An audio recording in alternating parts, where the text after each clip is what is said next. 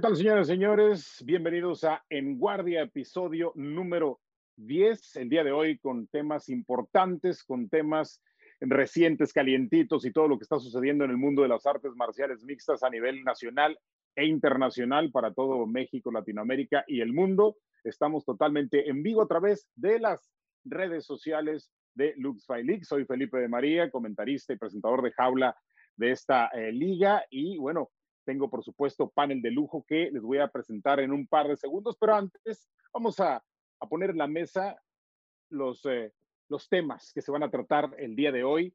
Y por supuesto estaremos hablando de todo lo que sucedió, de lo más importante y todo lo que se va a generar luego de la celebración de UFC 250 en el UFC Apex el pasado sábado, en donde vimos confirmarse a la Leona, a la Leona Amanda Núñez como la mejor peleadora de todos los tiempos. Cada vez, eh, ahora solamente le queda seguir imponiendo récords y récords y números cada vez más arriba e inalcanzables. También tenemos eh, que hablar sobre quién debe ser el contendiente a el título de peso gallo. Hubo varias peleas que iban a definir eso el pasado sábado. Parece que ya tenemos a uno de los contendientes, estaremos hablando de eso también, por supuesto.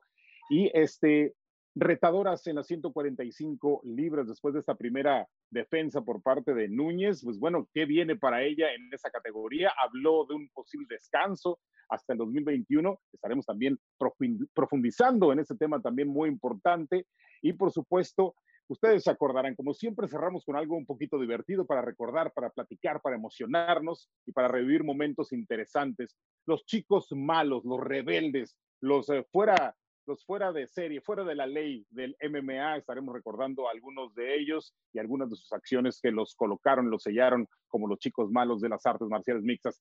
Y bueno, tengo panel de lujo, tengo a gente importante esta, esta noche y voy a empezar por el peleador activo peso pluma de Lux League, ex Tough Latinoamérica 1, ex peleador de UFC y nos acompaña esta tarde Macio Pulen de Guadalajara, Jalisco, ahora instalado en la Casa Malilla. ¿Cómo estás, hermano? ¿Qué tal, Felipe? Muy bien, muy contento por la invitación aquí al, al programa y, y pues ansioso, ¿no? De tocar los temas que vamos a compartir con el público.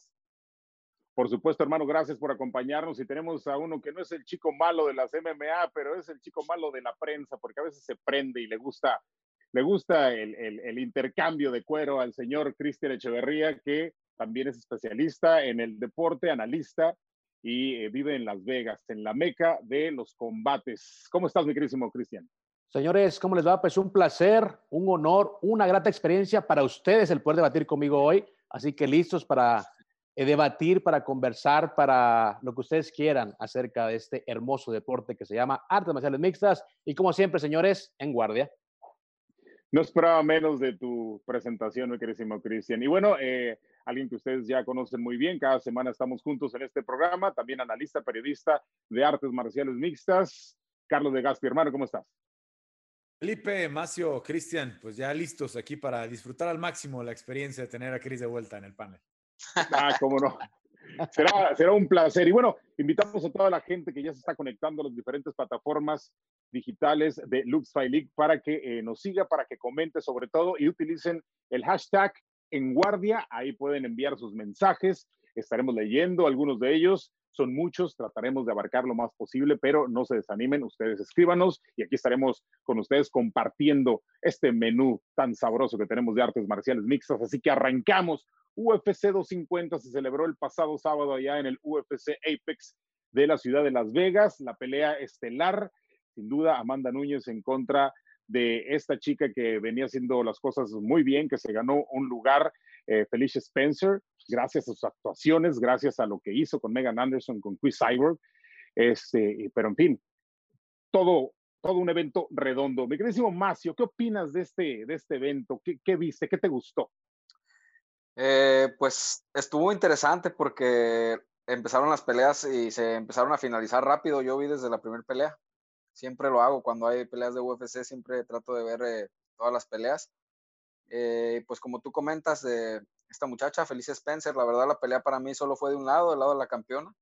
Me hubiera gustado que la finalizara, pero bueno, pues la otra mostró pues por qué tenía que estar ahí, ¿no? Gran corazón y gran aguante al castigo y pues al final fue un espectáculo agradable para el público.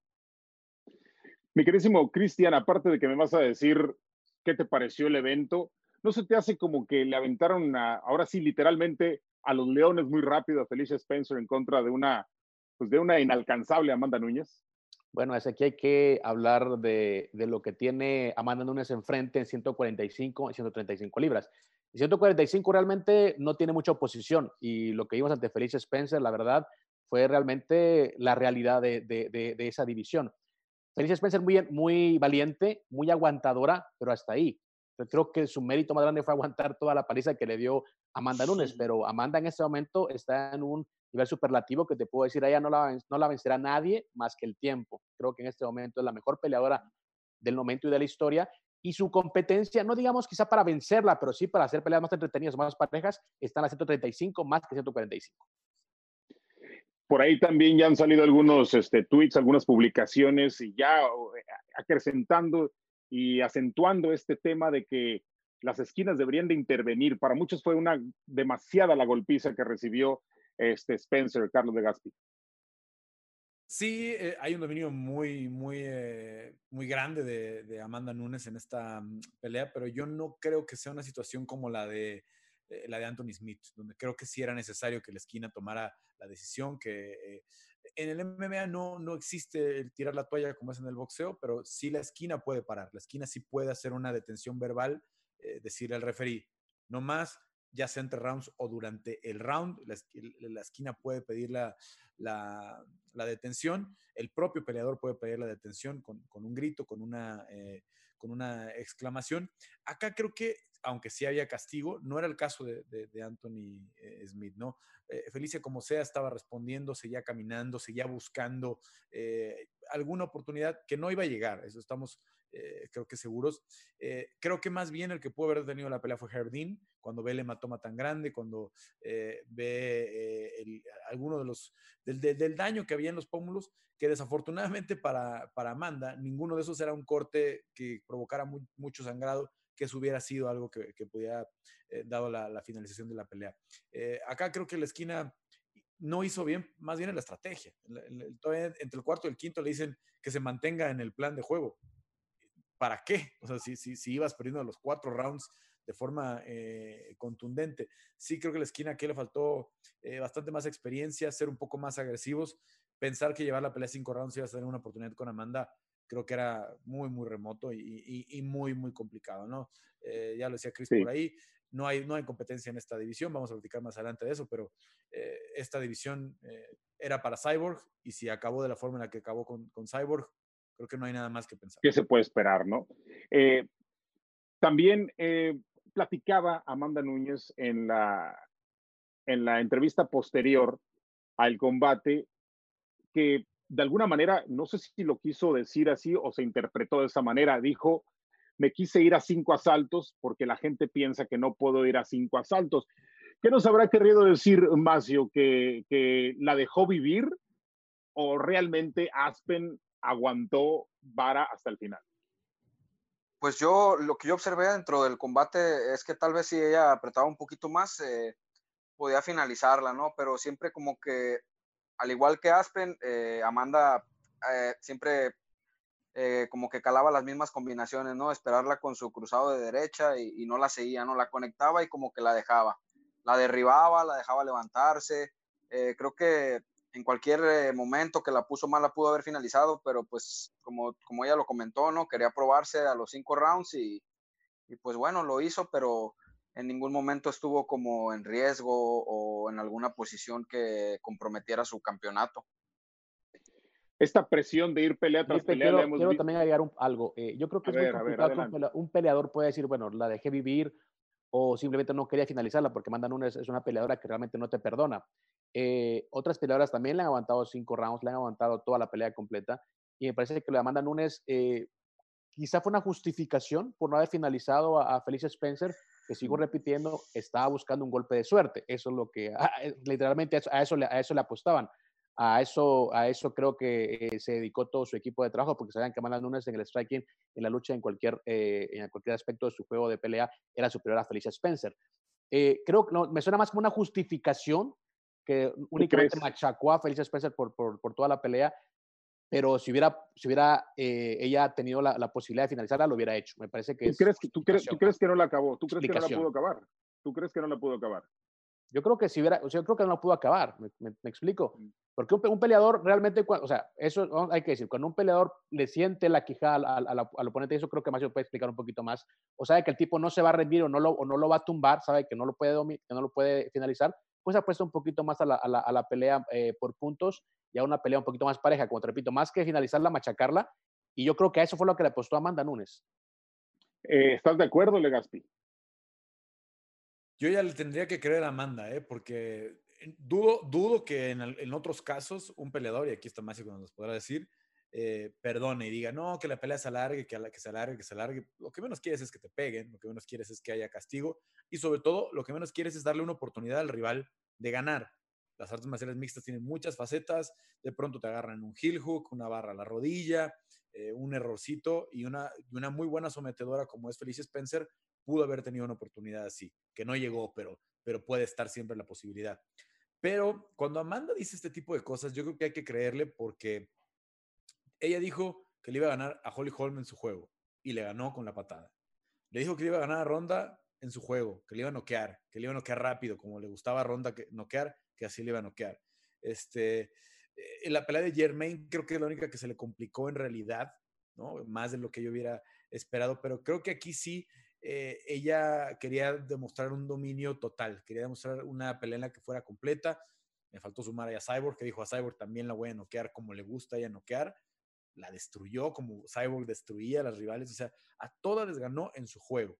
Entonces creo que en este caso sí Cyborg estaba buscando, perdón, eh, Amanda creo que sí estaba buscando una oportunidad de demostrarle a Felicia que también en su forma de pelear, que también en su forma de jugar, ella podía ser mejor que ella para no dejar ninguna duda y creo que no nos la deja. Creo que eh, hoy Cyborg, eh, Amanda es la, la, mejor de todos los tiempos. Eh, Sin duda. Terminó con, con todas las leyendas del MMA. Terminó con Holly, que había vencido a Ronda. Terminó con Ronda. Terminó con Cyborg. Eh, Jermaine Randami, que es una, ¿cuántos galardones tiene en, en, en kickboxing? No hay una peleadora, y, a tardar mucho, aunque perdiera eh, Amanda el próximo año con Aspen Ladd, con Irene Aldana, con Juliana Peña, las que están por ahí, no hay, no hay una peleadora que pronto pueda acercarse a lo que hizo Amanda Nunes. Creo que una de las cosas que hay que destacar mucho eh, este, por parte de Amanda Núñez, estaba viendo, por ejemplo, hace un tiempo la pelea en contra de Sarah McMahon, Sarah McMahon, eh, Katzingano contra la única que perdió eh, últimamente. Este, todas esas peleas cuando era una Amanda un poquito desbocada. Por eso quiero, por eso enfatizo en este punto, porque era desbocada sentía el knockout, iba y quería comerse al rival. Y lo que vimos este fin de semana fue a una mujer totalmente madura, evolucionada, que sabe golpear, que sabe en qué momento hacerse hacia atrás, que sabe en qué momento eh, ir a matar o no matar, machacar o no machacar. La verdad es que increíble el trabajo, no solamente el ganar, sino cómo gana Amanda Núñez. Pero ¿qué sigue para ella? Dijo, dijo que, que, que el 2020 era para ella ya totalmente para descansar. ¿Le creemos o creen que se aviente una pelea antes, de, antes del fin de año? Quien quiera contestar. Pues yo pienso que ya no tiene pues nada que demostrar, ¿no? No hay nadie en la categoría que pues pueda pues como darle pelea, ¿no? Está bien, ahorita pues que se dedique a cuidar a su bebé que está en camino y, y pues a disfrutar, ¿no? De los frutos del trabajo duro que ha hecho durante todos estos años. Pienso que estaría bien si descansa, mucho mejor. Así le da chance a las otras de que pues creen un poco de carrera, evolucionen un poco y tal vez en un futuro podamos ver alguna contendiente que quizás y pueda hacer algo, pero yo la verdad lo dudo. Yo creo que todo dependerá de la oferta, Felipe. Me parece que todos los peleadores eh, le gustan los números. pueden descansar, pero si hay una buena oferta, una buena pelea, obviamente ella es la campeona, es la mujer del momento en el deporte y yo, yo no creo que pueda negarse ante una buena oferta, ante una buena posibilidad de encabezar un, un, evento importante de UFC, sobre todo porque hay que recordar que el deporte en general está, está, está retomando ritmo y un, grandes nombres son los que hacen las grandes carteleras y Amanda Nunes sabe que es simplemente ella el deporte femenino del MMA. Muy bien, adelante Legaspi. El, re, el regreso de Amanda, eh, primero ella está pensando en el mes de septiembre, cuando Nina Ansarov, su pareja, va, va a ser mamá, va a dar a luz. Eh, obviamente, legalmente las dos serán, serán sus madres, serán, serán madres, pero la ventaja es que Amanda no tiene que pasar por el proceso de gestación como lo hizo eh, Michelle Watterson, eh, como lo, hizo Mackenzie Dern, que a los tres meses estaba de vuelta ya peleando de nuevo, algo impresionante, la verdad, que cómo regresar al cuerpo, al peso, a la forma tan pronto. yo creo que Amanda, si le ofrecen algo en octubre, finales de año, puede ser una posibilidad, como dice Cristian, que hay una lana considerable. Y la verdad, la única forma en la que yo veo que este año sea atractivo para Amanda regresar es que Irene Aldana le gane de forma convincente a Holly Holm. Si vieron las respuestas el fin de semana, la gente decía, nadie para Amanda, nadie para Amanda, pero una buena cantidad de personas contestaba, solo Irene, solo Irene, solo Irene. ¿Por qué? Porque Irene trae un muy buen hype. Irene trae este knockout espectacular contra Ketlen Vieira, que dejó a la gente de pie en la arena, que dejó esta muy buena impresión. Si Irene volviera a hacer algo así contra Holly, creo que levantaría esta emoción de decir, a ver, denle la oportunidad, peleadora mexicana, los mexicanos y México-estadounidenses venden muchos pagos por evento este, en, en, los Estados Unidos. Entonces creo que sí sería la única forma en la que le podría resultar atractivo a Irene. Aspelna también es una muy buena peleadora, Juliana Peña también es una muy buena peleadora pero no creo que puedan lograr levantar ese hype de aquí a finales de 2020, de esta emoción de que el público la quiera ver, y yo creo que solamente el caso de Irene. Si Amanda no regresa, no me sorprendería tampoco que en caso de que Aspen Ladd e Irene Aldana ganen, se haga un cinturón interino, esperando la decisión de, Amanda Nunes de, si regresa o no a principios o, tal vez durante el primer semestre de, 2021. Tendría también mucho sentido, ¿no? Decir, a ver, Amanda, ahorita estás con tu eh, maternidad, entre comillas, porque ya decía yo la diferencia de, la gestación o no gestación, pero tienes esta oportunidad de, dejar el cinturón, eh, de quedarte con el cinturón discutido, pero déjanos hacer un eh, interino y que estas dos peleadoras que se lo han ganado a pulso, eh, o, en el caso de Juliana Peña, que también se puede meter a la mezcla, tengan esta oportunidad de pelear por un título y cuando tú quieras, regresas y unificas con alguna de ellas dos. Además, hay un punto también importante, Felipe, que recuerda que esa semana fue bastante eh, gris, bastante nebulosa para lo que es el UFC. Eh, problemas de, Dana White con John Jones, Conor McGregor supuestamente se vuelve a retirar, eh, Henry Sejudo también se retira del deporte. Es decir, hay varios nombres que en este momento pueden generar grandes peleas y no están disponibles. Más Vidal también está ahora en líos con el UFC, o al menos eso pretende él demostrar en redes sociales. Así que Amanda Nunes es más necesaria para el UFC o para los actos de UFC que antes.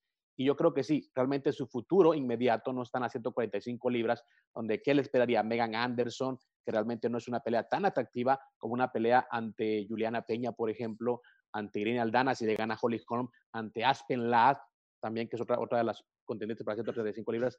Así que lo de Amanda Nunes yo lo veo regreso en una buena pelea en 135 libras y en este 2020. Yo no creo que espere tanto tiempo porque la verdad la empresa necesita buenos eventos, grandes carteleras y hay algunos nombres grandes de la empresa que están como dándose a desear, como que no quieren regresar, como que quieren retrasar un poquito eh, su presencia en el octágono y eso podría beneficiar a personas como Amanda, Amanda Nunes que esperó su momento. Eh, ella viene de menos a más, es una peleadora que evoluciona constantemente y ninguna pelea es igual. Y eso lo acabamos de mencionar o explicar aquí, que bien puede dominar a una, contundentemente a una peleadora, le puede ganar en su juego, o puede machacar cinco rounds a una peleadora como lo hizo este fin de semana. Ah, claro, ¿eh? es un sueño guajiro. Digo, eh, estamos esperando esta pelea el 1 de agosto en contra de Holly Holm, de, de, este, de Irene Aldana. Pero se imaginan un escenario en donde en septiembre, eh, Día de la Independencia, en Las Vegas, Irene Aldana en contra de Amanda Núñez y eh, Brandon Moreno en contra de, eh, del campeón de las 125 libras. Imaginan esa noche mexicana. Sería increíble. qué chulada, qué chulada tener campeones mexicanos. En En Guardia, eh, hashtag, acuérdense, en, Guardia, dice Gabriel Martínez, la mejor pelea para Núñez es 135 en contra de Valentina. Sonia Domínguez, me encanta, gracias, felicidades. Me imagino que el programa, gracias, Sonia. Ramiro Méndez. No se adorne, no se adorne, no se adorne campeón. Dije el programa, señor, no nada más yo. Ya va a empezar. lo ven en, casa, eh, lo están viendo en casa, así que no se adorne. Extender la pelea. Eh, perfecto. Bueno, antes de, ahorita vamos a hablar, porque es muy importante los temas del día de hoy, pero me gustaría hacer eh, algunas menciones honoríficas de peleas que no hayan tenido que ver con las 135 libras. Por ejemplo, a mí se me viene a la mente una pelea increíble, el gran trabajo que hizo Alex Cáceres en contra de este chavo de 20 años, es Hooper, que tiene eh, un gran futuro, pero que le dio una lección de, de, que su striking está en pañales. Sí, no, es que la verdad todos piensan que, que Cáceres es como, piensan que es un escalón, ¿no? Que es como muy de modo para ganarle, pero la verdad es que es un peleador complicado, o sea, tú lo ves de fuera y lo ves flaquito y piensas, ¿no? Puedes pensar eso, la gente tal vez que no sabe puede pensar eso, pero es un hueso duro de roer, la verdad. Se desplaza muy bien, patea, lucha.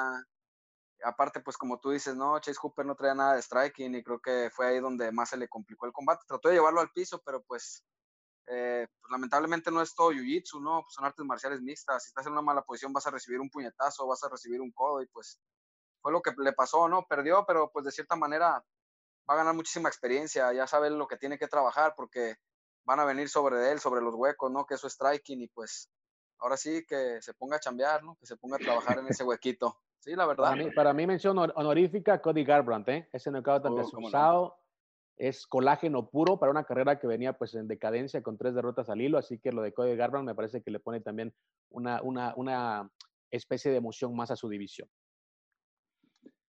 Gaspi, ¿alguna, ¿alguna mención honorífica en cuanto a las peleas? Pues mira, ya lo decía eh, Macio, o sea, si él, que es un, eh, Macio Sare, que es un muy buen striker eh, mexicano con este estilo, de los tres mexicanos que pelearon con, con, Alex, el único que le pudo ganar la pelea completa fue, fue Yair, ¿no? Y, tampoco fue una pelea fácil para, para Yair, ¿no? Ni, Martín, ni Macio, ni, ni Yair pudieron, los tres muy buenos strikers, destacados strikers mexicanos. Y Chase, de momento, pues nos ganó la emoción, ¿no? ver un chavito de 20 años con lo que hizo en la pelea anterior, finalizando, este, creo que por ahí nos engañó a muchos, ¿no? De lo que podía ver. Tampoco está mal que a los 20 años pierdas una pelea con un veterano de casi 20 peleas en el UFC, ah, como, es, como, es, Alex Cáceres, que se sabe de todas a todas. Creo que el único problema con Alex Cáceres ha sido la disciplina, ¿no? Su propio campamento a veces lo ha acusado de que eh, no, no, entrena lo suficiente, de que si se dedicara al 100% a, a lo que tiene que enfocarse, podría haber llegado al tope de la división mucho antes o podría haber incluso eh, peleado por, por, el título, pero la experiencia la tiene y se sabe todas las, las mañas que necesitas para sobrevivir en el octágono y le dio una paseada a, Chase Hooper.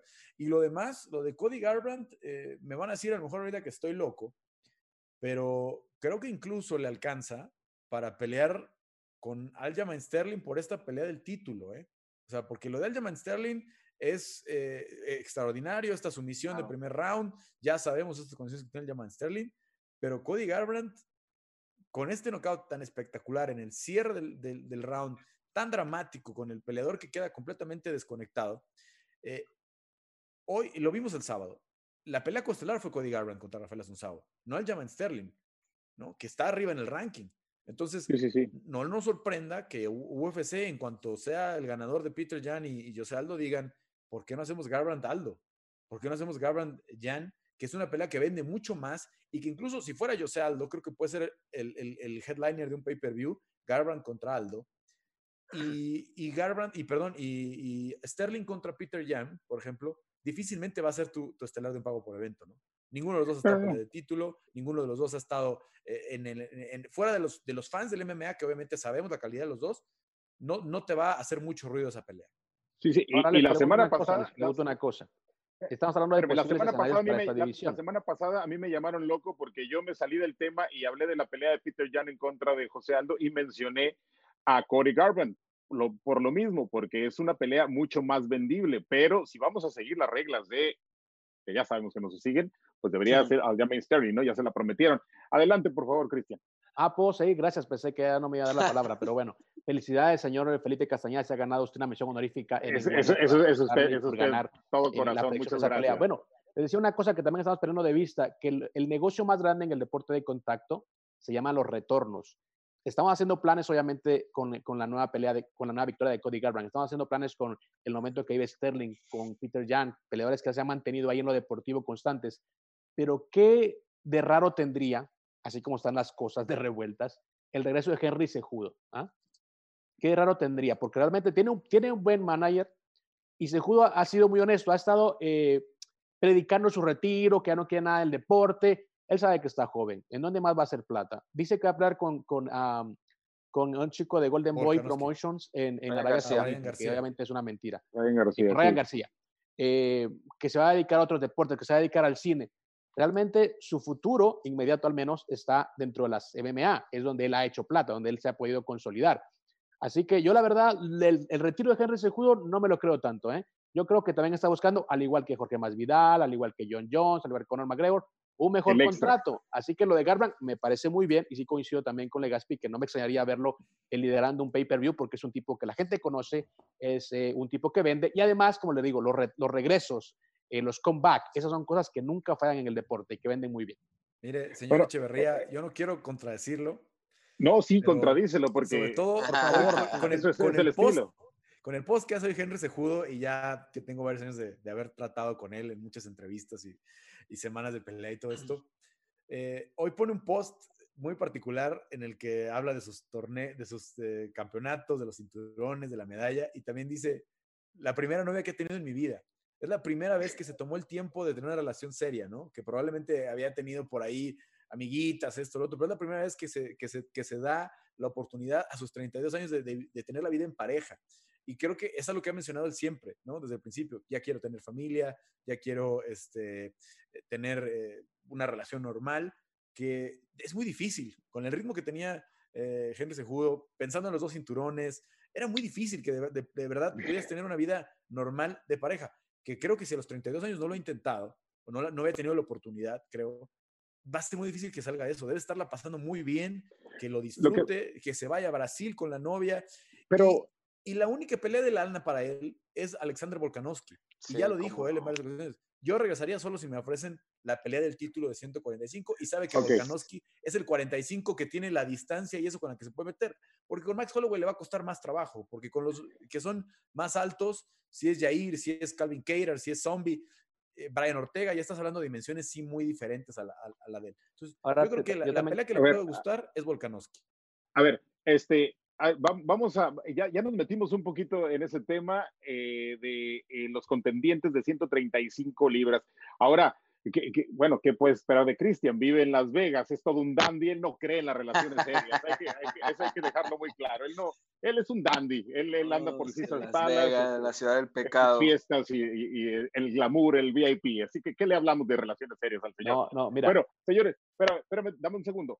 Este, antes de ir allá de lleno a, a, las 135 libras, Alex Pérez en contra de Yusir Formiga, qué manera de terminar la pelea, increíble lo que pasa en ese combate y una mención honorífica que tiene ese, ese toque extra por el sentimiento que tenía es la de la de Corey Steyman en contra de Brian Kelleher, que su hermano murió hace una semana, un chavo de 18 años, muerte eh, totalmente, no se saben las causas, apenas se iban a, dar a conocer apenas, entonces son parte de las menciones especiales que quería dejar. Y bueno, ya estamos metidos en las 135 libras, que sí es José Aldo en contra de Aljamain Sterling porque acaba de ganar y se prometió que la pelea entre Aljamain Sterling y Cory Sanhagen iba a ser la que iba a definir a uno de los contendientes. Pero también está la pelea de Sugar Sean O'Malley, que eh, en contra de Eddie Wineland. Quizás eh, O'Malley no está en la posición de reclamar una pelea por el título aún, le falta, pero su forma de venderse a veces te hace pensar que en cualquier momento le dan el brinco, ¿no? Señor Macio. Sí, pues como hemos platicado, Felipe, eh, pues es una marca y pues se vende de lo mejor y, lo ha demostrado, ¿no? En estas dos últimas peleas contra mi compañero El Teco y ahora con este Wineland, que en lo personal para mí peleó con las manos muy abajo, o sea, no puedes pelearle a alguien que te saca un montón de distancia con las manos abajo, ¿no? No digo que se haya confiado, no sé qué fue lo que pasó, pero eh, pues era de esperarse, ¿no? Que lo prendiera con un golpe eh, como los que él suele tirar en los combates, ¿no? Esas derechas que parecen balas. Ahora te pregunto, eh, ¿qué fue lo primero que hizo Omar y luego de su victoria de este fin de semana? El lanzarle un reto directo a Henry Segudo, Sejudo, o al menos Incluso se metió en, sus cuestiones personales. Con la poca paciencia que tiene el México-americano. Y solo para terminar mi, mi, posición y terminar mi, mi, idea antes de que me interrumpieran, señores. 32 años para Henry Sejudo, señores, sí, claro, tiene derecho a tener una novia, hacer una vida, pero pobrecito, no puede hacer las dos cosas, tener una carrera y una vida eh, social.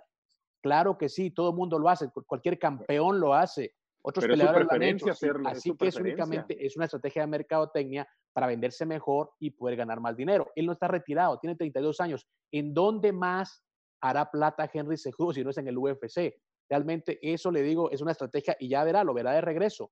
Él sabe que en este momento tiene dos cinturones. eh, Gloria, que es obviamente un uh, campeón olímpico, él sabe que en su posición hay pocas figuras del tamaño de él en el UFC y él sabe que obviamente le van a hacer una buena oferta. Aquí, por ejemplo, usted decía, O'Malley ya lo está buscando. Aldo sería una muy buena pelea con, con Sejudo que nunca llegó a realizarse. Me parece que Sejudo va a regresar a esa división, así que yo no haría muchos planes la, en él. La diferencia con Sejudo y, y, y como han cambiado las cosas es, primero que él voluntariamente dejó los dos cinturones, ¿eh? y luego, luego, y ya el cinturón está vacante y desapareció del ranking y no se están esperando a la pelea para de decir, para decir si hay un, un, un, nuevo campeón. Ya no es campeón. Él ya no aparece. No es que mañana diga, ah, yo regreso y sigo siendo el campeón. No, ya está borrado. Además, ya salió del protocolo de usada. Al salir del protocolo de usada, tiene que pasar cuatro meses para poder regresar. Al menos, al menos. Entonces, este tema no es de que, ah, mira, se les ocurrió que, que ah, mira, Sean O'Malley, ya, eh, en dos semanas pelea Henry. No, Henry tendrá que pasar al menos hasta el fin de año para que, para que pueda regresar si ese fuera el caso. Yo la verdad siento que si Henry regresa es porque hay una tonelada de dinero, eh, una pelea muy, muy atractiva, un cinturón de por medio y no va a ser Sugar Sean O'Malley el que lo haga regresar hoy. No sé si el año que entra, si Sugar, si Sugar Sean O'Malley es el campeón, pero hoy Sean O'Malley ni siquiera está en el ranking. O sea, ni, siquiera, ni siquiera para empezar. Mañana martes seguramente aparecerá, aparecerá, y tal vez hasta dentro del top 10.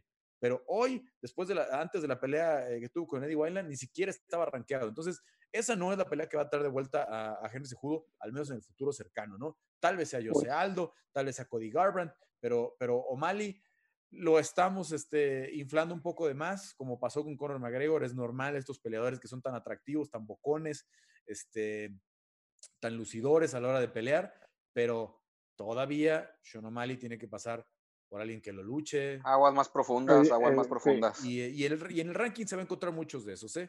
Desde Jimmy Rivera, desde, el, desde, el, Chito Vera, va a haber muchos que lo, que lo pueden retar y que lo pueden meter en complicación. Chito Vera pidiendo a Dominic Cruz. Ahora, imagínense, a ver, Macio, Sugar Sean O'Malley pasando sobre Dom Cruz, ¿se la creen?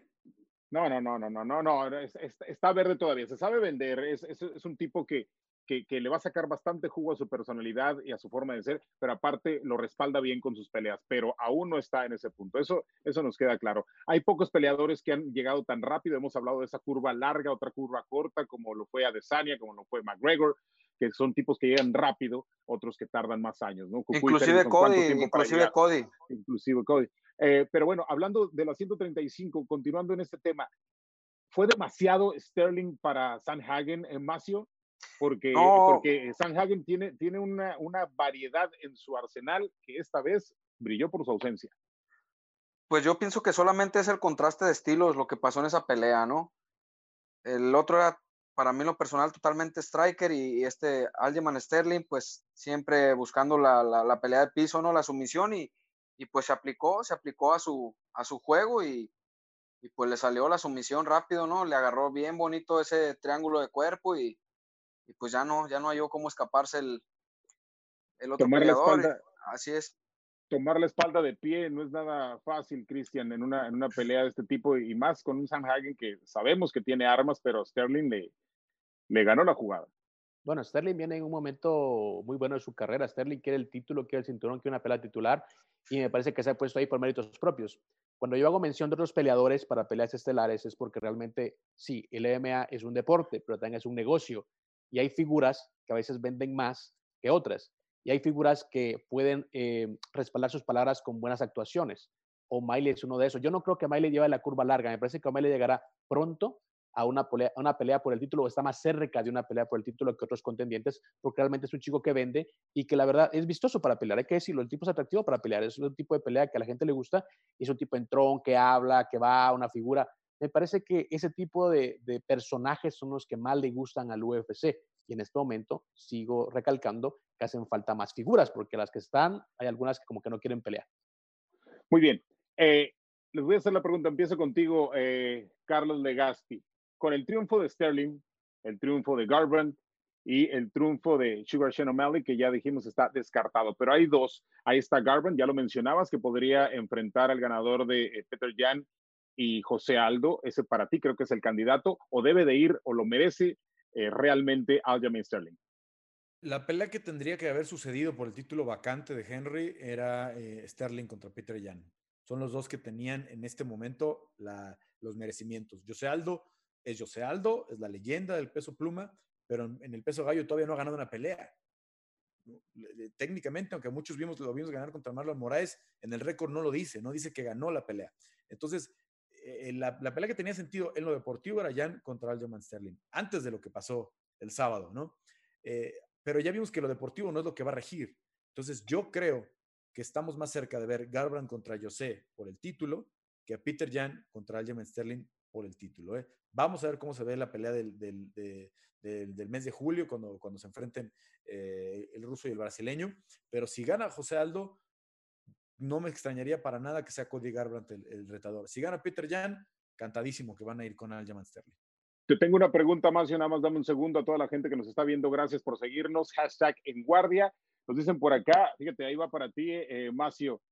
Diego López contra Macio Fullen en Lux. No sé qué están esperando. ¿Qué te parecería eso? No, pues como la gente sabe, yo, eh, pues nada más que me digan y yo peleo, ¿no? Es mi trabajo. Yo estoy esperando a que todo esto pase y, yo con gusto de compartir el, el, octágono con Diego. Es un gran atleta, muy dedicado pero pues vamos paso a paso, ¿no? Hay que esperar noticias, esperar de que todo se empiece a mover y, pues ya lo que venga, ¿no? Bienvenido. Yo, yo ansioso de compartir la jaula de Lux con los mejores. Perfecto. Y bueno, por acá dicen también Gabriel Martínez, de acuerdo con Cristian. Andere, hay alguien que está de acuerdo contigo, Cristian. Es mi primo. Gracias, primo. Gracias. Ah, Eso no razón, Gabriel siempre le anda tirando a Felipe, ya vimos. Ahora, ahora, ahora se agarró otro. Es parte del este complot. No, es que es primo de Cristian. Es mi primo, yo lo mando para que empiece aquí a echar, ya sabes, un poquito de lío. Estoy de acuerdo contigo, es solo una estrategia de mercado, el supuesto, el supuesto retiro de Sejudo. Bueno, cada quien tiene sus opiniones y seguimos en guardia, hashtag este, en guardia, para que sigan mandando sus mensajes. Eh, Macio, ¿crees que le quiten, o sea, eh, Legaspi menciona que, que debe ser Garbrandt contra Aldo, si es que eh, así sucede, ¿no? Si gana Aldo. Eh, pero tú crees que le quiten la oportunidad ya prometida a Aljamain Sterling? Es, que hablan, estoy escuchando que comentan como si Aldo fuera a ganar el combate. Yo en lo personal no creo que le pueda ganar a este, a este peleador, a, Peter Jan, la verdad. ¿Crees que, ¿Crees que le vaya a costar mucho los 135? No, no, no, pues, pues no, que le cueste, o sea, no que le cueste. Seamos realistas, no viene de una racha ganadora. Eh, no, pero creo que... yo empecé por eso, ¿eh? Yo empecé por decir que la pelea a hacerse hoy es Sterling contra Jan. Yo sé, no, no tiene nada que hacer ahí, pero es que yo sé, es que vende muchísimo José Aldo todavía. Pues sí, como tú dices, se van al negocio, no a lo que eh, van dictando el resultado de las peleas, ¿verdad? Pero en lo personal, este, yo dudo mucho que gane Aldo, pero pues de ser así, pues obviamente van a, yo en lo personal creo que van a buscar, como dice mi compañero y papá Carlos Legaspi, Cody Garbrandt contra José Aldo. Ah, son charolastras, no sabía, pero bueno. Ah, sí, sí, sí. bueno que trajo refuerzos. No se ponga nervioso, no se, digo, antes, no se ponga... Antes, razón se puso muy activo Legaspi ahí contradiciendo que trae refuerzo de lujo. Está bien, perfecto. Antes de, antes de que llegaras estaban leyendo el manifiesto charolastra aquí. Uy, Dios mío. no más.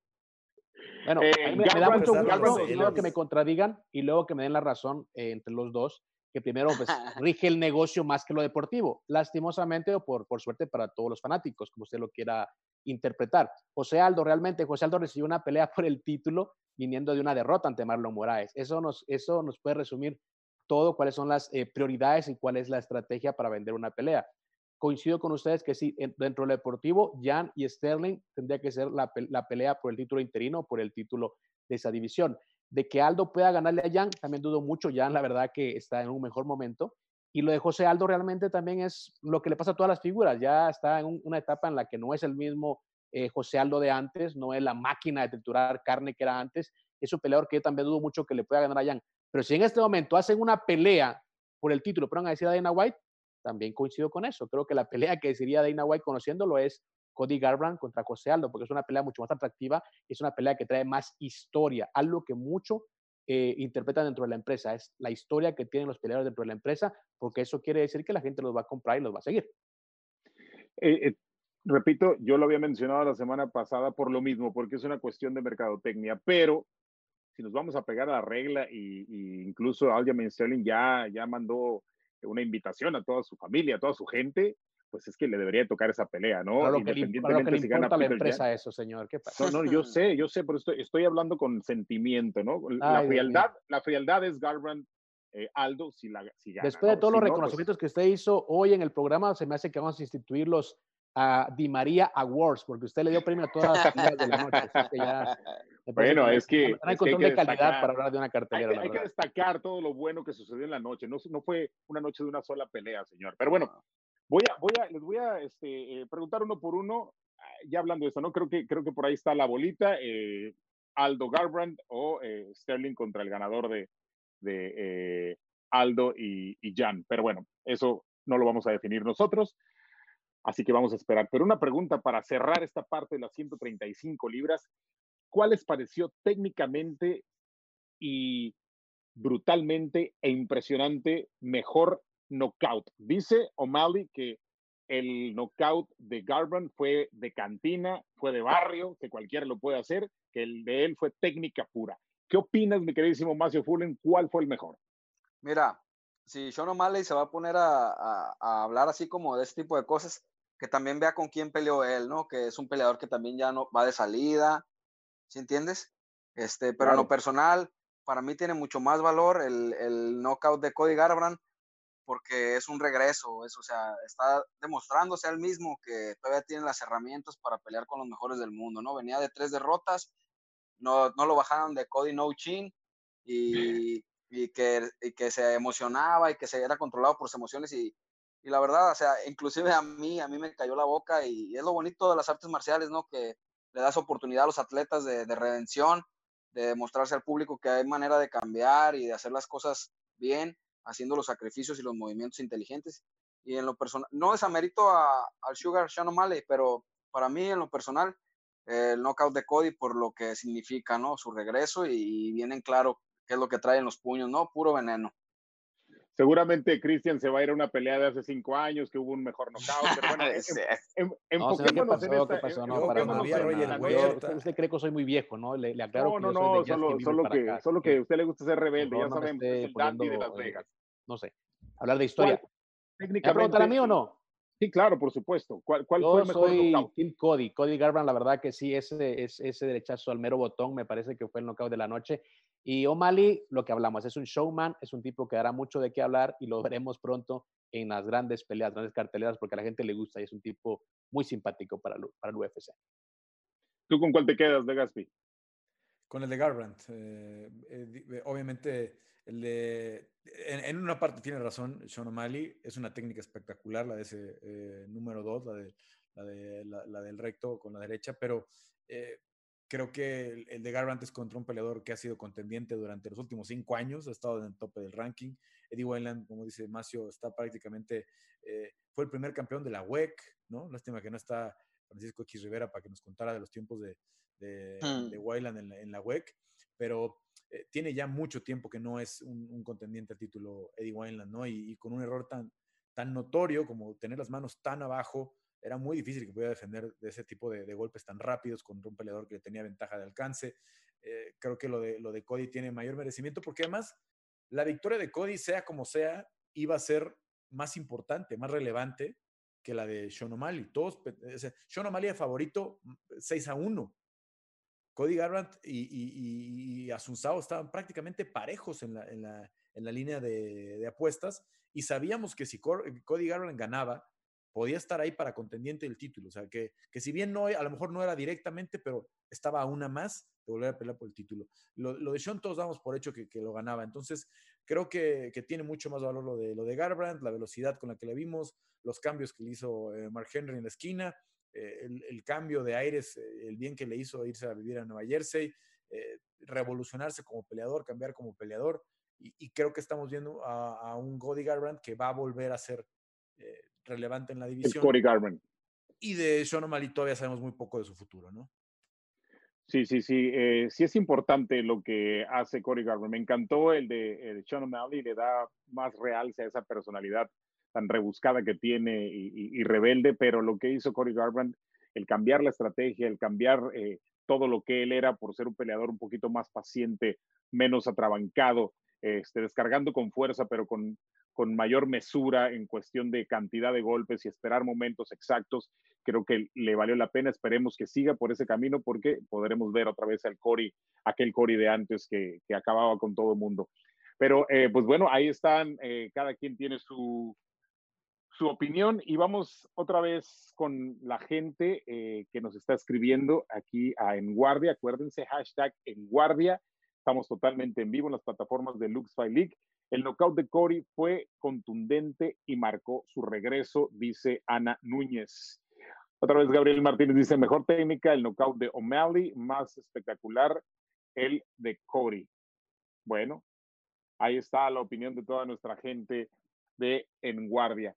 Y bueno, pasando a nuestro siguiente tema. Hay una muy notable escasez en las 145 libras femeninas.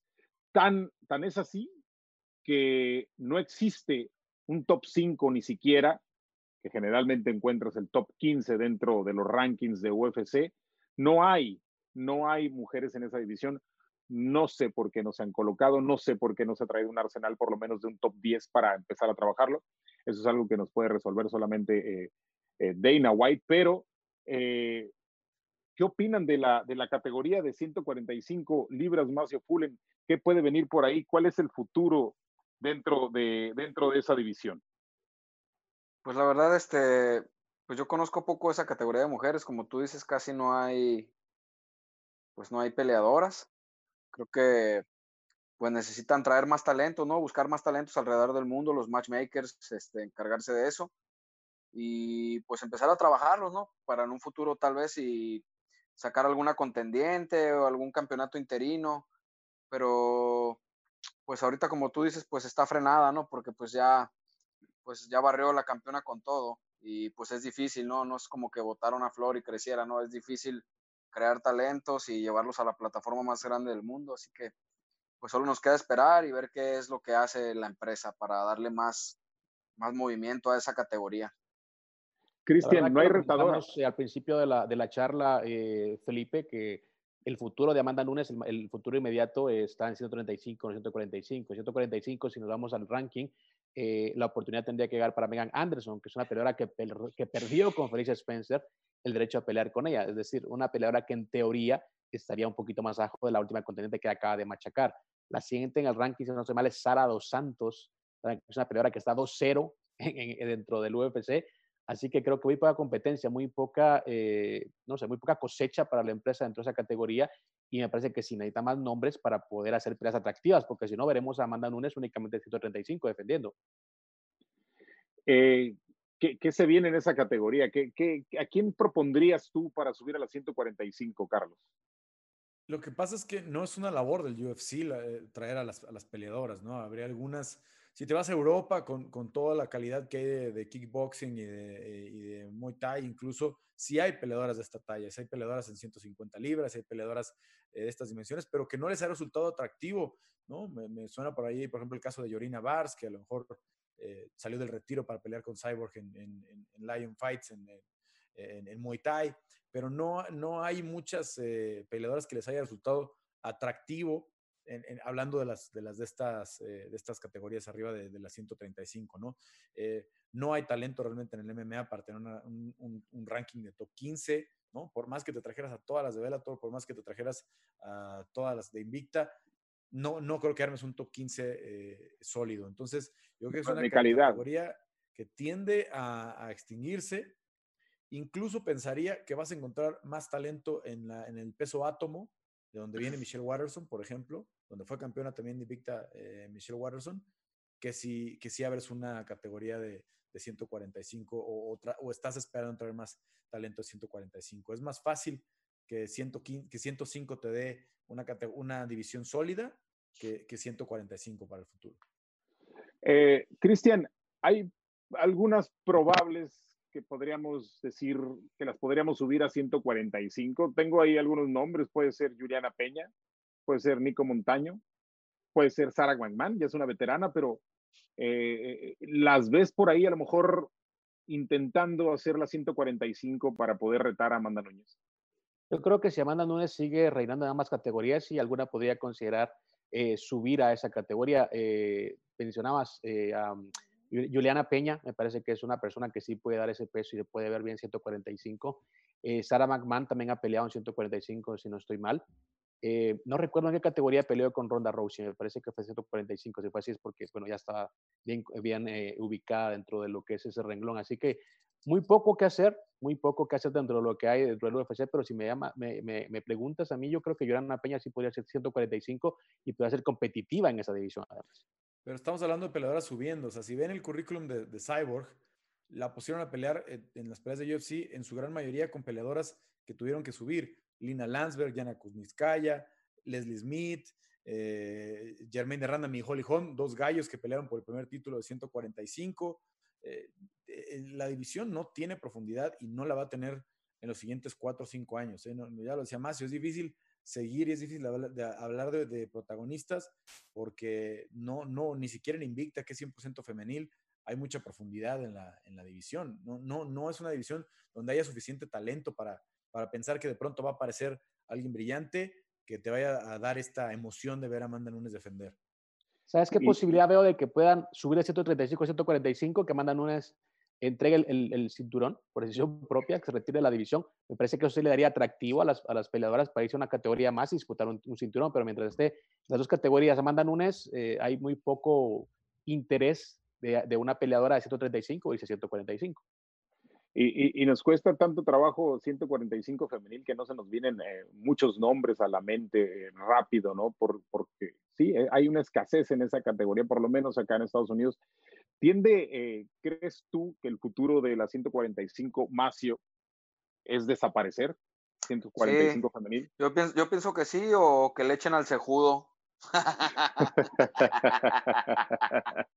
sí, o sea, pues, no hay más, la verdad, Felipe, no hay más. La verdad, yo pienso que, aparte de que es la campeona de esa mujer, les, les, les da miedo, la verdad.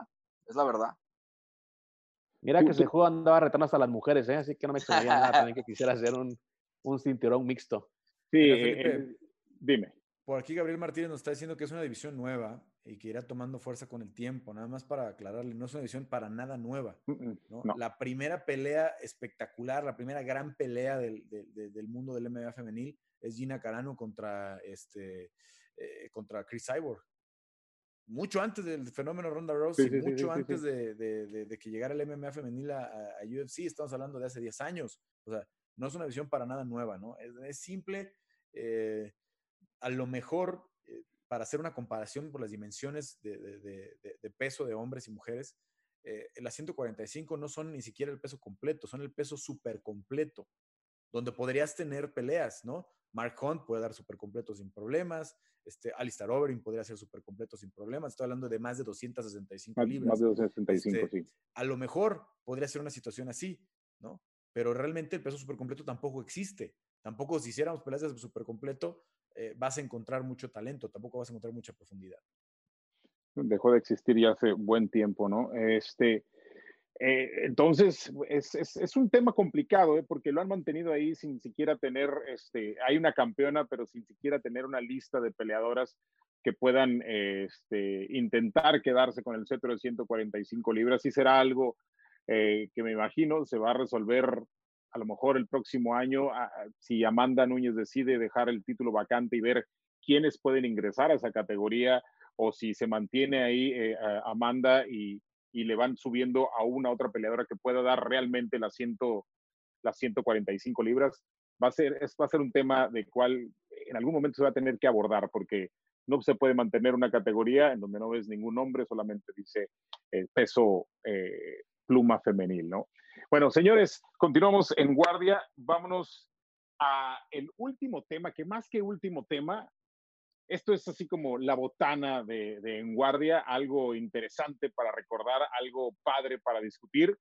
Y le recordamos a toda la gente que puede participar, nos puede enviar eh, a través de aquí abajo en, el, en el chat, decirnos ustedes cuáles consideran o cuáles recuerdan como los chicos malos, aquellos que han hecho historias por su rebeldía o por algún momento de esos eh, diferentes, de esos este, rebuscados o bizarros que se hayan presentado en las artes marciales mixtas. Los chicos malos del MMA. ¿A quién recuerdas, mi queridísimo Macio Fullen? ¿A quién, ¿A quién quieres poner ahí en la mesa? No vayas a Ahí- quemar a Ahí ninguno les de la va. malilla. Ah, obviamente a, los, todos los, a todos los malillas, pero pues, no todos están en UFC. Bueno, ahí va. Este es para la raza que, eh, que sabe de MMA. Eh, Joe Riggs y Nick Díaz, cuando pelearon hace muchos años, se fueron al hospital. Y yo, yo pienso que Joe Riggs escuchó a Nate y a Nick eh, hablando de él. Y Joe Riggs se salió del cuarto y fue al cuarto de los días y se volvieron a agarrar chingados ahí en el cuarto. Joe. Del Joe Diesel. Eh, ¿Alguno que otro que tengas en mente? O a ver, señor Cristian, ¿qué nos puedes mencionar? Bueno, el primer gran chico malo del deporte fue sin duda alguna Tito Ortiz. Tito Ortiz me parece que fue el gran campeón o el primer gran campeón de la empresa. Revolucionó realmente lo que era la imagen del MMA. Así que el primer gran chico malo del, del deporte, Tito Ortiz, por supuesto. Posteriormente llegaron otros, como los hermanos Díaz. Nate y Nick tienen, la verdad, una serie de anécdotas que realmente no se pueden hablar en, en, en público, pero realmente son dos personajes que uno no los ve eh, trabajando en otra cosa que no sea dentro del, dentro del UFC o dentro del MMA. Ellos no nacieron para otra cosa más que para pelear. Y por supuesto, en tiempos recientes, un chico malo de alguna manera, pero muy inteligente, Conor McGregor, también otro tipo que revolucionó el deporte. Y por último, Jorge Más Vidal, que también es un tipo que ha venido de menos a más. Podría decir que es un ejemplo, porque es un, una persona que no le han importado las derrotas que ha sufrido, porque sus primeros pasos dentro de lo que son los fenómenos virales fue sus peleas con uh, Kimbo Light, sus peleas ilegales, sus peleas callejeras con Kimbo Light. Posteriormente es sometido con un triángulo invertido en Bellator, por, si no estoy mal, por Tony Imada, creo que se llama el peleador que lo somete de esa manera, con una, un, una, con, una, con una sumisión que realmente se ve muy poco dentro del deporte. También se hizo viral por eso y le costó llegar hasta donde está en este momento. Es un tipo que va de frente, que no le tiene miedo, no le tiene miedo a nadie y que también, pues si tiene que enfrentarse a la empresa, lo ha hecho, verbalmente al menos, pero lo ha hecho. Así que yo creo que el último chico malo de, de, de esa cadena es Jorge Masvidal. El último chico malo de la cadena Jorge Masvidal. Podría ser. ¿A quién, ¿A quién nos tienes por ahí en mente, Carlos?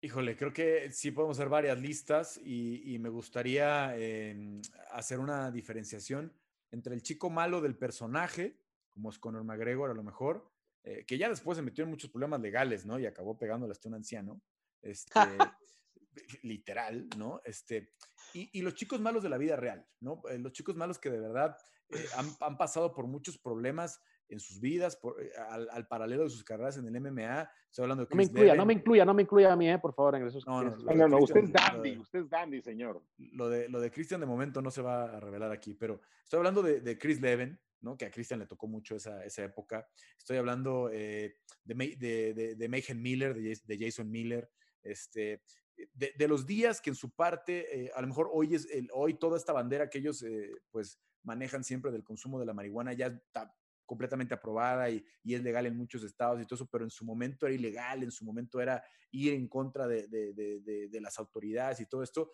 Eh, y el de Jorge Masvidal, que tenemos estos videos de cuando eh, hacía peleas callejeras por dinero, eh, creciendo en un barrio muy duro en, en, en, en Miami.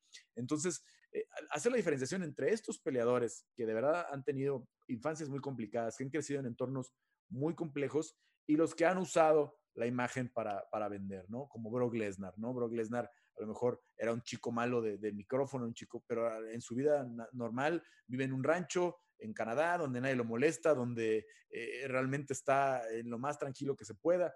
Entonces, el personaje del chico malo vende muy bien, ¿no? Le, le funcionó a Conor McGregor, le funcionó a Tito Ortiz, le funcionó, eh, le está funcionando hoy a Jorge Masvidal, que tiene esta dualidad, ¿no? La de ser el chico malo en la vida real y la de, además, también representarlo dentro de, del octágono, pero creo que habría que diferenciar eh, mucho eso, ¿no? La mayoría de los que han tenido esta, eh, esta vida difícil y todas estas complicaciones alrededor, pocas veces han logrado dar ese salto al, al, estrellato, a pelear por el título.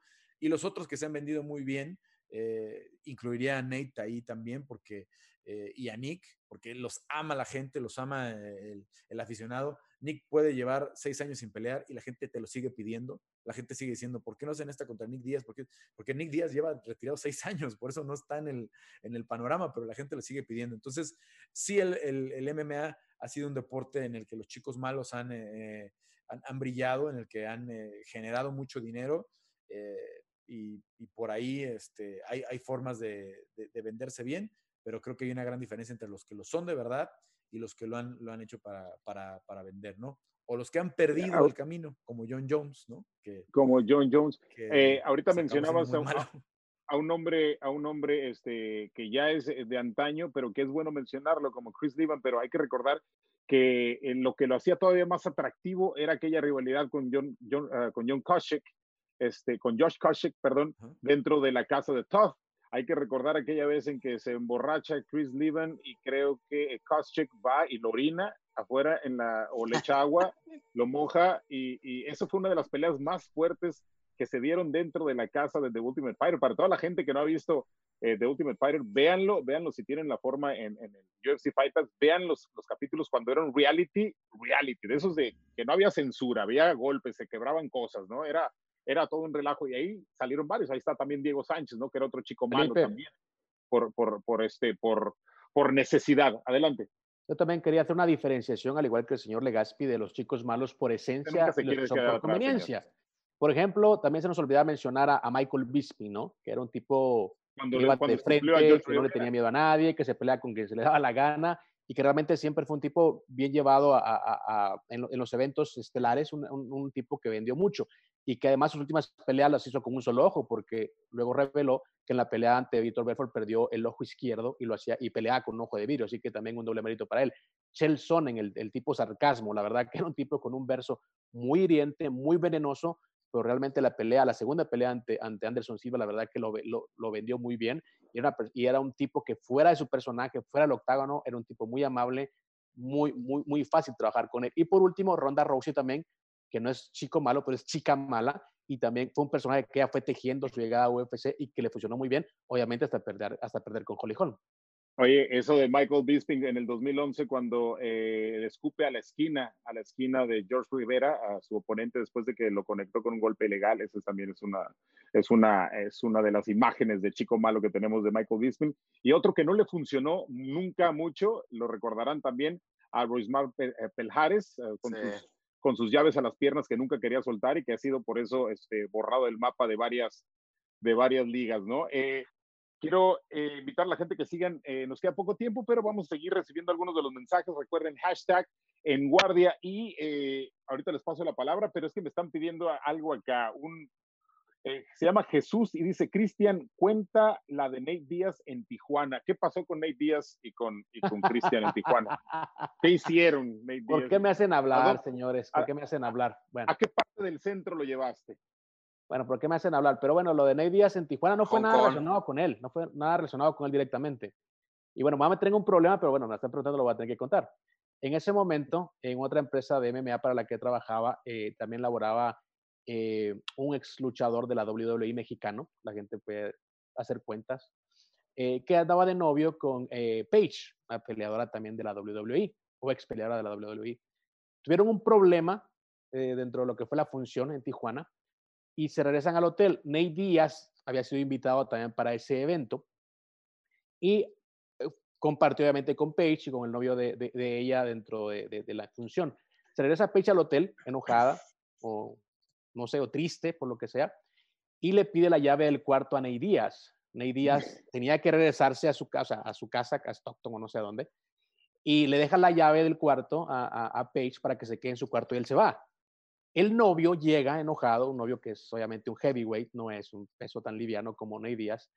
Cuando llega y se da cuenta que ella está en el cuarto de Ney Díaz, el tipo se vuelve loco y, lo fue a buscar porque quería bronca con Ney Díaz, lo quería matar, simplemente botó a la puerta del, cuarto del hotel, llegó la policía, que fue también una, anécdota muy chistosa porque un, un policía que realmente le da como al hombro al, al personaje en mención, y al verlo le dice, en lugar de someterlo, de detenerlo, dice, cálmese joven, cálmese, cálmese, voy a llamar refuerzos.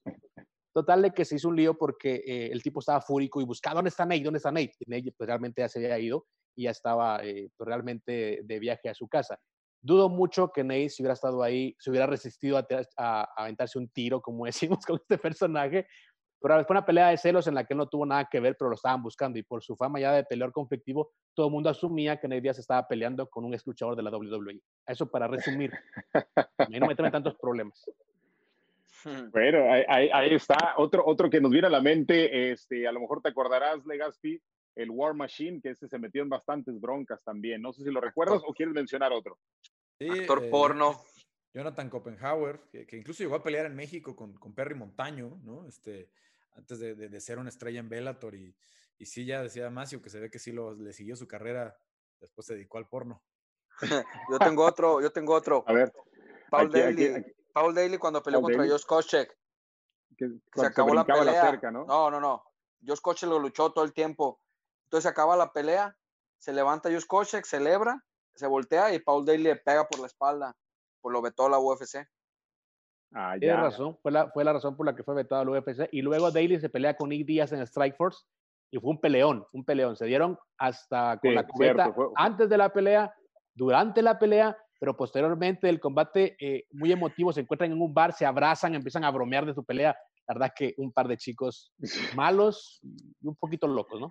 En Strikeforce duraban eh, después de la pelea, ¿no? Como aquella de, de Miller, este, cuando llega a pedir su revancha y se arman este, los trancazos en Strikeforce, se, se, dígame, se, los, se, los, olvidaron algunos de los recientes como Colby Covington, que realmente que ni por más que, lo, por más que lo intenta ni siquiera ah, alcanza a cuajar el personaje, ¿no? Este, Me cae muy mal él. La gorrita pro Trump, este, todos los comentarios. Las chicas rentadas.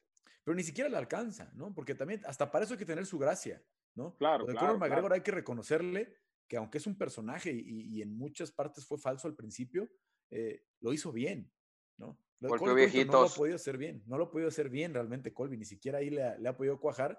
Y otro que creo que fue el gran, el gran chico malo que, que le alcanzó con esa fama para pelear por el título fue a Chel Sonnen, ¿no? Este, que a lo mejor de no haber sido tan bocón, de no haber sido tan, de no haber hecho estas animadversiones con, con Vanderlei Silva, con Anderson Silva, con John Jones, no hubiera tenido esas peleas tan grandes que tuvo eh, Chelsonen. Oye, este eh, es una pregunta aquí para quien la quiera contestar. ¿Considerarían que, porque nadie, nadie, creo que de los que estamos hablando, ha creado una, una revuelta, una trifulca eh, campal tan fuerte como Khabib Nurmagomedov? ¿Lo podríamos considerar por esa acción un chico malo? No, no, no, no, para nada, porque obviamente... Pero provocó, provocó un teatro completo. Sí, pues, pero no fue su culpa. Todo el proceso fue, le faltaron el respeto a él, a su ah, familia, a su religión. entonces o qué? O sea, se brincó, Felipe, pero dime tú qué harías. ¿Tú qué harías si, si te están insultando a ti, a tu familia, a tu religión? Macio, Macio, pero Macio, en este deporte no me digas que no tienes que aguantar ese tipo de cosas. O sea, tú eres peleador y las arenas realmente tampoco son una guardería, es decir, si no, si no, tienes la mente fría para Monterrey, cosas que haces ahí, además, no Monterrey. siendo campeón, ¿me entiendes? Estando en, la pelea de su vida ante el tipo más consentido de la empresa, lo mínimo que puedo hacer es guardar las formas. No creo que sea un chico malo, me parece que es una persona que perdió los papeles, que se desconcentró, pero no creo que sea chico malo. Chico malo o una revuelta un poquito más vergonzosa, la de John Jones con Cormier en una conferencia de prensa, sin ningún tipo de problemas, sin ningún tipo eh, de razón para hacerlo. Y volaron eh, zapatos, eh, hubo un guardia de seguridad que se lesionó la, la, columna. Esa revuelta sí me parece que fue más vergonzosa que la de Khabib ante, ante Conor, que fue una pelea muy pasional. Eh, Khabib realmente, como te digo, no soportó la presión y luego de someter a, a, a Conor, pues la verdad que perdió los papeles. Pero no lo hace chico malo, pues. No, no es chico malo tampoco, eso no estoy diciendo. la, otra, la otra de Nick Díaz contra el Cyborg en Strikeforce, que lo, lo, clava el Nick Díaz y corre para arriba de la jaula y le dice que se meta el dedo, creo que a la Chris Cyborg, a todos los que estaban ahí sentados de la chute box. ah, también tiene razón. Sí, un clásico. Lo somete, de hecho lo sometió, porque antes de la pelea le ha dicho que lo iba a someter y obviamente pues Cyborg, el, el original, no la esposa, eh, pues obviamente maestro Jiu-Jitsu, era un tipo pues muy, muy, eh, eh, muy bueno en el suelo y el hecho de someterlo para Nick Díaz fue como humillarlo, eso fue lo que él dijo posterior a la pelea, lo humillé.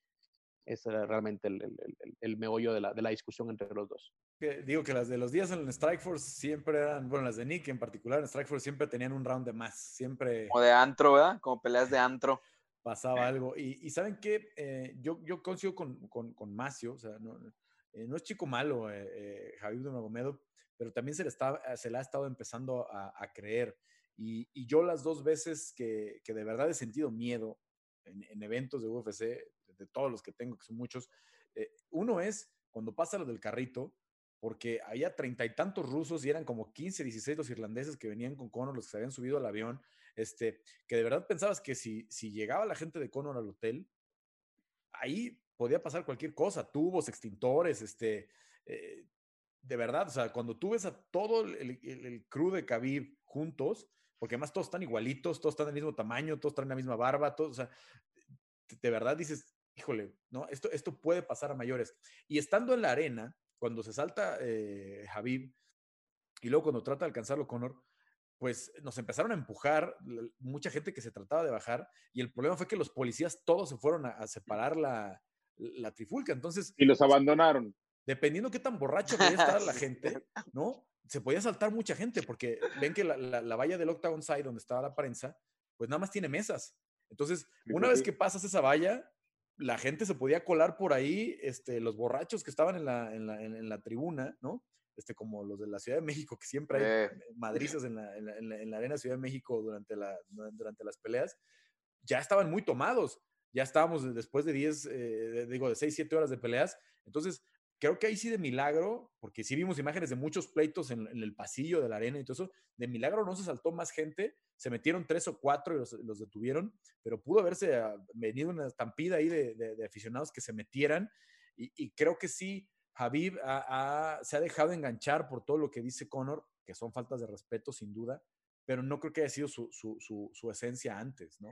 Oye, Carlos, a mí me contaron una en Ciudad de México de Carla Esparza que cuando iban saliendo, que le aventaron cosas. Es cierto. Y la esquina de Carla Esparza vio las personas. Sí, era cierto, sí, sí, sí, sí, escuché eso. Se salieron y pum, pum, pum, los descontaron. Fueron a buscarlos. Fueron a buscarlos. Ven otra, otra, no anécdota, sino un dato que, me pareció curioso. A Carla es que el séquito ¿eh? de, de Khabib, el séquito de Khabib siempre anda con ropa deportiva, pants y tenis porque van preparados, por si hay broncas. ellos ya, ya saben que es parte de su vida y realmente por eso es que nos vemos habitualmente metidos en líos, en bares, en, a las peleas. Recuerdo que en, una, en, una, en un evento en, Las Vegas, también en el Planet Hollywood, eh, un grupo liderado por Ney Díaz, no voy a decir una pandilla, un grupo liderado por Ney Díaz se peleó con un grupo liderado por, la, por los amigos de Khabib. O sea, esa bronca ya trae pues mucho, mucho sí, tiempo. Esa fue una, una, una de, de World Series of Fighting, una función de World Series of Fighting. World Series of Fighting, ¿no? Me parece que ahí fue. Sí, exactamente. Sí, sí, sí, sí, sí, sí. Este, bueno, ya para terminar, no tenemos ahorita eh, mensajes que leer. Bueno, sí hay, pero no, no, no los estamos viendo ahorita. Eh, recuerden toda la gente, hashtag en guardia para que sigan opinando, para que sigan enviando sus mensajes. Si no es hoy, lo pueden hacer durante la semana. Pero nada más hay como pregunta ver algún candidato o algún alguien que se pueda convertir en chico malo en Lux Fight League, así nada más, este, o, creen que vaya a salir por ahí alguno e, en el futuro, o, se les ocurre un nombre, si lo tienen, bien, si no, pues no, ¿verdad? Pero no sé, a ver, eh, tú, eh, Cristian, que, que, de repente estás muy cerca de todo. Aparte de, Macio, aparte de Macio, un chico malo. Bueno, aparte de Macio, ¿no? De chico malo de... de, no te podría decir, eh, yo creo que todos los peleadores con los que estamos compartiendo es gente muy centrada, gente eh, que está trabajando mucho por el desarrollo del deporte. Todavía no veo un, un personaje, eh, digamos, con esas características. algunos que sí les gusta hablar un poquito más que otros algunos como Marco Beltrán, obviamente que ha peleado en el UFC y sabe cómo calentar una pelea, me parece que sí es un chico medio malo porque me cae muy bien, no va a decir que es un chico malo, es un tipo simpático, pero sabe eh, calentar las, las, peleas. Eh, Draco eh, no es un tipo em, que desafíe, no es un tipo que agreda, pero es un tipo que con su personalidad ganadora o previo a cada pelea llega con una actitud ganadora y eso puede incomodar a sus rivales. Me parece que no tanto como chicos malos, pero sí algún tipo de personaje estamos creando en Lux Fight League y la gente obviamente lo va a disfrutar pronto. Creo que yo tengo un candidato ideal para el futuro y uno que es el presente, que ya lo mencionaste, Marco Beltrán. A Marco le gusta el antagonismo. Ah, sí, eh, sí, sí, sí, sí. A, Marco le gusta vender la pelea, le gusta hablar mal del, del, rival, ¿no? Hemos visto todo lo que ha hablado de David Mendoza en las últimas eh, semanas en redes sociales, todo lo que dijo acá en En Guardia.